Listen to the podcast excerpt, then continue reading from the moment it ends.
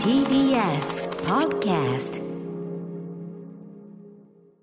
時刻は6時30分になりました。4月6日月曜日、TBS ラジオキーステーションにお送りしているカルチャーキュレーションプログラム、アフターシックスジャンクション。パーソナリティは、えー、私、先週からね、えーこの第6スタジオ帰ってまいりました、ライムスター歌丸です。そして、月曜パートナー TBS アナウンサー熊崎和人ですさあここからはカルチャー界の重要人物を迎えるカルチャートーク今夜のゲストお電話で結びます TBS ラジオジェーンスー生活は踊るの選曲や音楽コラボでもおなじみ音楽ジャーナリストの高橋義明さんですこんばんはこんばんは。どうもよろしくお願いします。よろしくお願いします。ね和崎くんご無沙汰です。お久しぶりです。今かれ義明さんが画面上に現れてます。よろしくお願いします。ね、あの、我々第りがとうございま6、す。第6スタジオに割と大きめの画面で、これはズームですかね、ズームの画面で、はい。あの、お顔はね、拝見してるんですけど、さっきからずっとあの、スタジオ内の僕らの方をずっとこう見つめて、ジェスチャーされてますずっとなんか、ずっとなんかこう、ずっとなんかこう、指さしたりなんか、なんか、ずっと何かこう、もうもうちょっとこっち寄れみたいなジェスチャーをされて和田くんがずっとメインで映ってて、ああ、皆田君の顔見てもしょうがないもんね。そう、変えたい。あ、変えたい。あいつの顔は見ながら話せないという、そういう心情をね。そそうですよね。はい ありがとうございます。いや、だから僕はこっち見ながらね、僕な何か言いたげなんだけど、何なんだろう。私のこと言ってああよかったよかったああ、そうですか、そうですか。わかりました。はい、ということで、また、よし君ね、あの、お世話になりっぱなしでございまして、先週でも、ついこの間なんです。先週火曜日、えっと、6月30日に最新洋楽事情、ね、えーハイムなんかいろいろね、ご紹介いただきましたけど、今夜はどんなお話を聞かせていただけるんでしょうか。はい、えー、今週金曜日、4月10日から公開されます映画、ウェーブスの監督にインタビューしたので、その模様をお送りしたいと思いますこ。れ、ようやくで出せるって感じですね。はい、よし君、はいよろしくお願いします。お願いします。さあ、ここからはカルチャートークです。今夜のゲストは音楽ジャーナリストの高橋義明さんです。改めてよろしくお願いいたします。よろしくお願いしおます。願いします。えー、高橋義明さん、この番組では毎月1回、えー、最新洋楽チャートや注目の新譜などを紹介してもらうね、えー、そのコーナーと、はいあとはまあ、いろいろ折に触れね、あの、この間の BST 特集とかもね、お世話になりました。はい、ということで、今夜は音楽ではなく映画のお話ということで、はい、そうですね、えー今週金曜日、7月10日から公開の映画、ウェーブスの、えートレイエドワード・シューツ監督にインタビュー、インタビューしてきたので、その模様を紹介してまいりました。はい、ウェイブス、トレイエドワード・シュルツ監督ということで、まずはウェイブス、どんな映画なのか、えー、熊崎君から簡単に紹介お願いします。はい。第89回アカデミー作アカデミー賞作品賞に輝いたムーンライトやフロリダプロジェクト、ヘレディタリー、ミッドサマーなど話題作を手掛けるスタジオ A24 の最新作です。フロリダで暮らす高校生タイラーは成績優秀でレスリング部のスター選手。厳格な父との間に距離を感じながらも何不自由のない毎日を送っていました。しかし、肩の負傷により大切な試合への出場を禁じられたことから、タイラーの人生の歯車は次第に狂い始め、ある夜、取り返しのつかない悲劇が起こります。その悲劇はタイラーの妹エミリーや家族の運命を大きく変えていくことになります。出演はケルビン・ハリソン・ジュニア、テイラー・ラッセル、スターリング・ケイ・ブラウン、ルーカス・ヘッジズなどです。また、本作のもう一つの主役が音楽。劇中では今の音楽シーンをリードする豪華アーティストたちが手掛ける31曲が使用されています。さらにオリジナルスコアを手掛けたのは映画ソーシャルネットワークでアカデミー賞作品賞を受賞しましたトレント・レズナーです。音楽が心の声を伝えるミュージカルを超えたプレイリストムービーとなっています。はい。うんというウェーブスなんですけど、あの、はいえっ、と、よし君、高橋義明さん、えっ、と、はいもうご覧、当然ご覧になって、ねはい。はいえー、まず率直によし君の感想どうでしょあのー今ね、熊崎さんが言ってもらったように、宣伝文句として、あの、プレイリストムービーなんてうね言われてるんですけど、え。はい。あの、現行のヒップホップとか、はい R&B とか、あの、インディーロックとか、まあ30曲以上流れるんですね。うんうん。えっと、フランク・オーシャン、カニエ・ウエスト、うん。ケンドリック・ラマー、レディオヘッド、テーム・インパラとか。で、こういうなんか、なんだろうね、いわゆるアンビエント的なんて言われるさ、うんうんこう空間を生かしたサウンドが、うん。うんジャンルを超えて共有されるようになってからもう10年ぐらい経つうん。ですようんね。で、こういうことって、ポップミュージックの歴史でもかなり珍しいケースだと思うんですけど、あ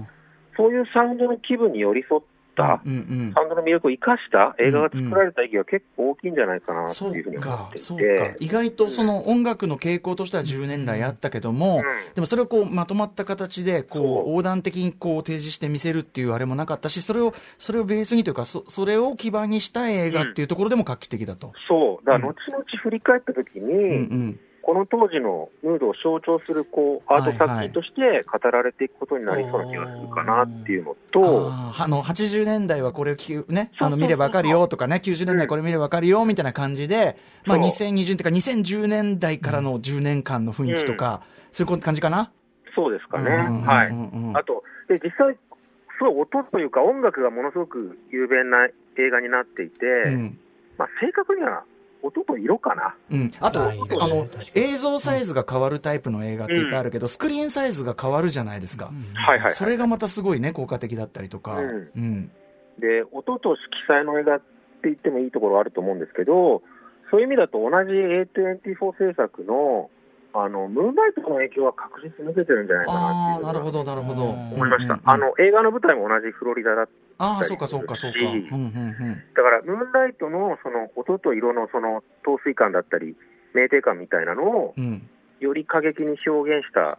映画とも言えるんじゃないかなって気がしますかね。映画体験として結構インパクトありましたね。うん、あとね、あのーなんていうか、最初はさ、その、うん。なんていうの、主人公というかさ、あの、お男の子がさ、はい。こんなイケメンの調子こいたね、生 活生活見せられて、どうすんだこの野郎って思って見てると、ね。やっぱ、わーっていう、こう、うん。あれよあれよと、で、しかもその原因にあるのが、ある種あの、やっぱスターリング・ケイ・ブラウンさん演じる、ね、あの、お父さんの、あ、そうね。やっぱり、で、俺ね、だからね、そのね、あの、お父さんが良かれと思ってやってるもろもろが、うんで、はいその家族を破壊していくっていうところ、全然トーンとか、全く違うけど、またしてもやっぱ葛城事件を思い出しちゃったりとかね。ううん、そうそうそうとかね。でもやっぱそう、そういう意味でもなんか普遍的っていうか、あの、そうん、あの、あの、普遍的に、なんていうか、迫る話でもあったし、うん。はい、ちょっとまあ、ネタバレにもなるんでね、その中盤あるあれがあってからのっていうね。はいあまりすぎるとね。そうですね。はい。えーということで、えっ、と、今回、よし君はトレイ・エドワード・シュルツ監督ね、はいインタビューされたわけですけど、改めてじゃあ監督のキャリアを熊崎君から、えー紹介お願いします。はい、今回のウェイブスの監督、脚本を手掛けたトレイ・エドワード・シュルツ監督、1988年、アメリカ・テキサス州の生まれです。撮影アシスタントとして、テレンス・マリック監督のツリー・オブ・ライフ、ボヤージュ・オブ・タイムなどに参加。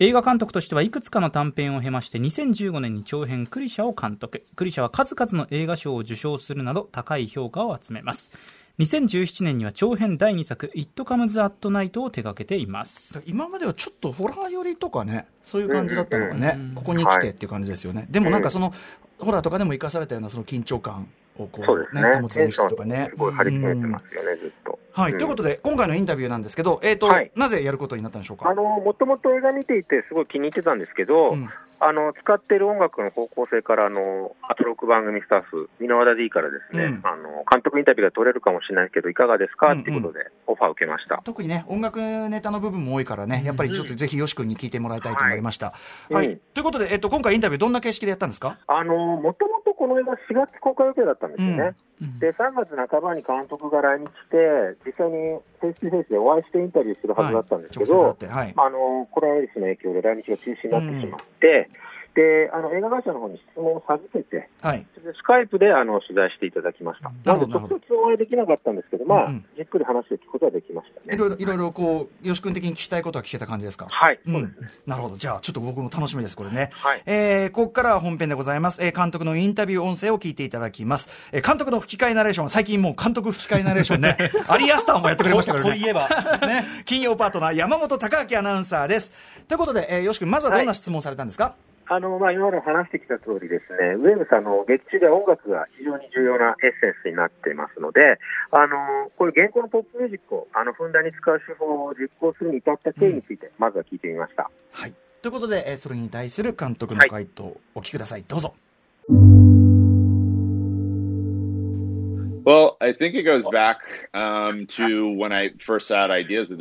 ウェイブスのアイデアを思いついた高校時代にさかのぼるんだけど、当時、サウンドトラックが物語を動かしていくような映画が大好きだったんだ。音楽は僕にとって心の拠り所だったからね。ウェイブスも音楽によって登場人物がより身近に感じられ、より深く理解できるようなサウンドトラックに重点を置いた作品にしたかった。だいぶ前にこの映画のためのプレイリストを作り始め、脚本を書いていく中で、そのプレイリストに入っている曲を当てはめていった。タイラーやエミリー、そして彼らの恋人たちの心情を表していそうな曲。映画の世界観やストーリーの流れに沿っているような曲を意識したよ。また、タイラーやエミリーが作ったプレイリストを聴いているように感じてほしかった。音楽は映画のフローを作り出す重要な要素だけど、タイラーとエミリーに共感を覚え、二人の内面を理解するのに役立てば嬉しいね。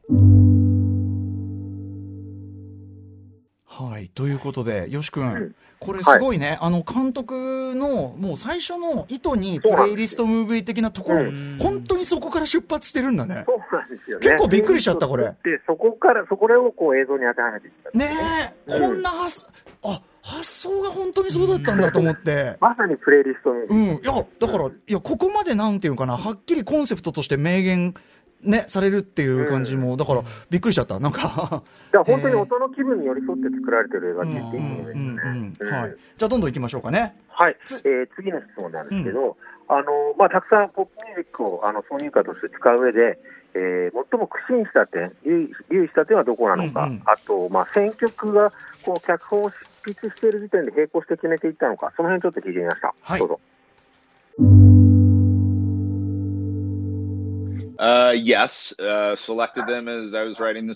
脚本を書きながら曲は選んでいったよ。そのうち何曲かは撮影中に許可をもらわなければいけなかったんだ。役者が曲に合わせて演じていたからね。編集の時に変更したり、新しく見つけた曲を使ったりもしたけれど、ほぼ脚本通りの選曲だったよ。だから、妥協することなく、ストーリーに合った曲を使うことができた。でも、とても困難を伴う作業で、すべての曲の権利を取得するのに1年以上かかったんだ。アーティストたちに手紙を書き、本編を見てもらい、予算内に収めるために、通常よりも低い金額で使用させてほしいと交渉を続けたのさ。正直、ここまでうまくいくとは思っていなかったよ。最初に選んだ曲が使えるように願ってはいたけど、現実的には難しいと思っていたんだ。すべての許可が出たのは、テルライド映画祭とトロント映画祭の後だった。カニエ・ウエストの曲は最後の最後に OK が出たんだよ。とにかく長い旅路だったね。はい、ということで今ちょうどさ、あのこの、トレイ・エドワード・シュルツ監督、おそあの自宅でお答えいただいてるらしくて、後ろでかすかに犬の野球声が聞こえましたね。それもね、なんかいい感じでね。はい、ということで、あのー、ね、やっぱこういうのってさ、許可取りってね、いや、これ相当厳しかったと思う。だって、カニエ・ウエスト、ケンドリック・ラマー、レディオヘッド、うんうん、ね、フランコーシャン、フランコーシャンに至っては7曲も使ってるわけで、よく許可取れたなっていうのは、ちょっとね、最初映画見た時も感心したんです、ね、もちろんその使用量というのもね、当然高額にもなるし、はい、OK が出るかどうかって問題もあるし、うん、ということです。だから結構その制作とね、のな、綱渡りのところもあったんじゃないかなって感じもしたけど、うん、まあ非常に最終的には理解いただいてという。ね、数曲かけただけでもね、映画が成立しなくなっちゃう本当だね。あったと思うからね。うん。ということで、まあでもそれもやっぱり、あの見たアーティストたちが、まあ、納得していったっていうこともね、当然あるわけですもんね。はい。はい。ということで続いていってみましょうか。次ですね、あの、まあ、ずっと言ってるように、あの、音楽がすごい有名な映画なんで、うん、いくつかちょっと印象的な使われ方している楽曲を紹介したいんですけど、はい。はい。まずはですね、えっと、R&B シンガーの HER と書いて、ハーの2016年出のフォーカスがかかる場面で、うん、これはですね、主人公のタイラーが、うん、あのー、妊娠中絶をめぐって喧嘩した彼の恋人の、アレクシスとスマホのメールやり取りするシーンで流れるんですね。はいはい、まあ、さっきはお互いヒートアップしてしまったけど、まあ、冷静に話し合おうみたいなシーンなんですけど、で、ハーのフォーカスの歌詞って、うん、あの、ベイビーこっちを向いてよ、うんうん、私にフォーカスしてよみたいな内容の甘いラブソングなんですよ。うんうん、なので、これはちょっとアレクシスが主人公の平へのこう歩み寄りを表現したような歌なんですけど、うんうんうん、ちょっとじゃあ、まず曲聴いていただきましょうかね。うん、えー、ハーでフォーカスです。はい。ハーでフォーカス。あのー、すごい甘いラブソングなんですけど、この後もまるであの DJ プレイのように曲が切り替わってですね、うんうん、そこで流れる某ヒップホップアーティストの曲が今度はあの主人公の平のシーンを表してるんですけど、これがまた強烈な選曲で、物語の流れが大きく変わるね、映画の分岐点とか非常にインパクトありましたね、それはちょっと実際に劇場で確認していただきたいんですけど、はい、このハーのフォーカス流れて、あ、いい感じって思ったら、そこのね、転換の曲ごとのトーンの転換を、うん、楽しんでいただきたい。はい。うん、あと、劇中だと結構古い曲も数曲使われてて、うんうんあの例えば、ムーンライトでもあのレストランのジュークボックスからあの、バーバラ・ルイスのハロー・ストレンジャーっていう、1963年の、ね。うん。うん、曲が流れる印象的なシーンありましたけど、ああいうリバーブが効いたオールディーズって今の名テイカーのサウンドと意外と相性がいいんですよ。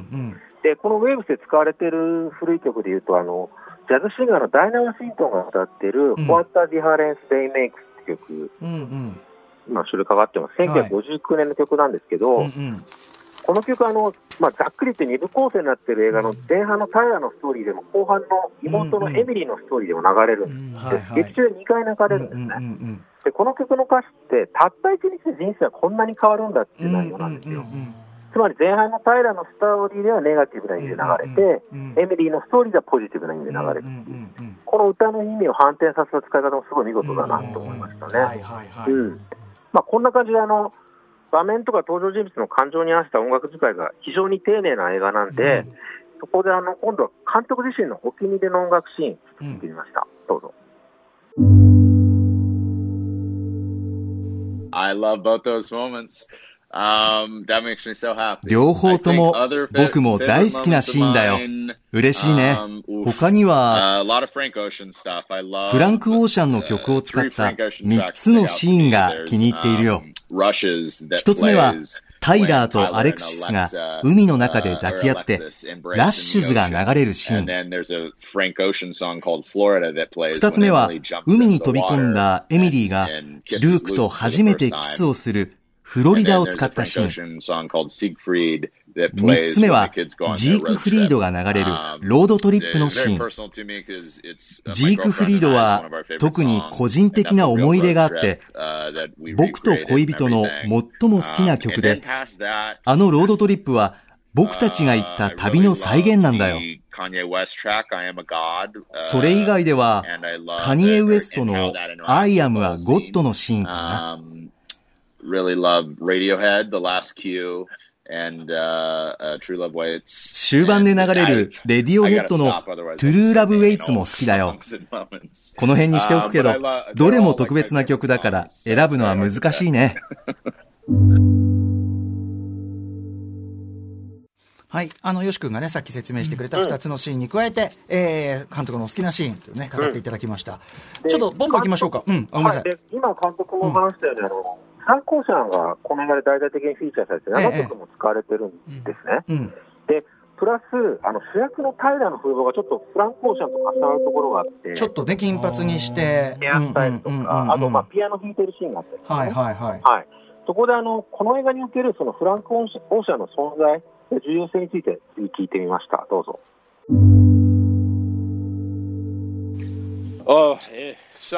彼の音楽がなければ、この映画は成立しなかったと思うほど大きな存在だよ。音楽だけでなく、彼の精神やアーティストである彼へのリスペクトが反映されている。僕が前作、It Comes at Night の撮影中か撮り終えた頃に、ブロンドとエンドレスがリリースされたんだ。ウェーブスのアイデアが具体的に固まってきた頃で、タイラー役のケルビン・ハリソン・ジュニアと池に遊びに行って、フランク・オーシャンのアルバムを聴きながら、この映画のアイデアについて語ったんだ。本作に欠かせないアーティストだし、日常生活においても彼は一番好きなアーティストの一人なんだ。今でも夢中で聴いているよ。インタビューや彼の楽曲を分析しているポッドキャスト、彼のラジオも全てチェックしている。彼の芸術性や音楽性の虜になっているよ。彼がいなければ、ウェイブスは作れなかっただろうね。はい、ということで、もう大ファンっていうね。うん。うん。っていうか、フランコ・オーシャン的なね、もの、トーンっていうのが本当にさっき、よし君が言った、はい。ね、全体のトーンっていう感じでもいい、もう決定づけてますよね、フランーシャンの音楽が。じゃあ、ちょっと最後の質問。はい。行ってみたいと思います。あの、トレードの手術監督は、あの、長編で原作になったあの、2015年のクリシャ以降、A24 でも3作撮ってるんですね。うん、で、あの、今最もクリエイティブな作品を供給し続けているプロダクション一つといえるあの、A24 の魅力や特色がどんな点にあるか、えー、最後に聞いてみました。どうぞ。I, to me, I think it's A24 はセンスがいいし、クリエイターの選び方も間違いない。彼らは組む相手に自由を与えてくれるんだ。アイデアを尊重し、決して抑え込もうとはしない。シンプルなことだけど、それが大事なんだ。他のスタジオの多くはそうはいかない。何百人の人と戦わないといけないし、最終的な編集を任せてくれない場合もある。A24 は作り手の意見を聞いて好きなようにさせてくれるから最高だよ。それだけ作品に深く関わっているから議論になることも多いけど僕が思い描いている通りに作らせてくれる。きっと僕の意見を尊重してくれるという安心感があるんだ。はいということでさすがね A24 ね信頼度がというかね。はい。よし君、今回、本当ね、あの、インタビューしていただいて、あの、ちょっと今回、音声化で入りきらなかった部分でも、例えば、ストーリーのとこで、俺、このカットされた部分で言うと、監督の、もう、自身、高校時代に肩を痛めてレスリングができなくなったとか、ね、そんなか経験があったとか、これも、自分のパーソナルですね、経験が反映されたりもしてます。うん、だからね、あんな、こう、本当にヒリヒリするような痛さっていうかね。うん、出せんのかなとも思ったしね。うん、でもすごい、本当に僕もすげえいい映画だと思ってさ、うん本当にマジで。はい。あの、また改めて劇場で見るのも楽しみにしているわけですが、はい、はい、えー、本日インタビュー音声を紹介したトレイ・エドワード・シュルツ監督脚本の映画ウェイブスは今週金曜日7月10日公開となります。はい、そしてウェーブスの、ウェーブスや公開中のミッドサマー、さらにこれから公開される A24 制作映画6作品のムビチケセットや A24 グッズが当たる A24 作品を映画館で見ようキャンペーンを7月10日まで展開中です。応募方法ですが、A24 作品を配給するファントムフィルム、トランスフォーマー、ショーゲート3社のツイッターアカウントをフォローして、キャンペーン告知ツイートをリツイートするだけです。ぜひこちらにも応募してみてください。はい、よし君、あとご自身のお知らせをお願いします。はい、えー、今週金曜日 TBS ラジオ全室生活をする音楽コラムコーナーチェックしてください。はい、ということで、あの、いろいろお世話にあのなりっぱなしなところにさらにありがとうございます。でも、あの、すごい、やっぱよし君だからこそのインタビューでありがとうございました。ありがとうございます。助かりました。はい、ということで、えー、ゲストはジャーナリスト高橋義明さんでした。またねありがとうございました。Station. After 66 junction.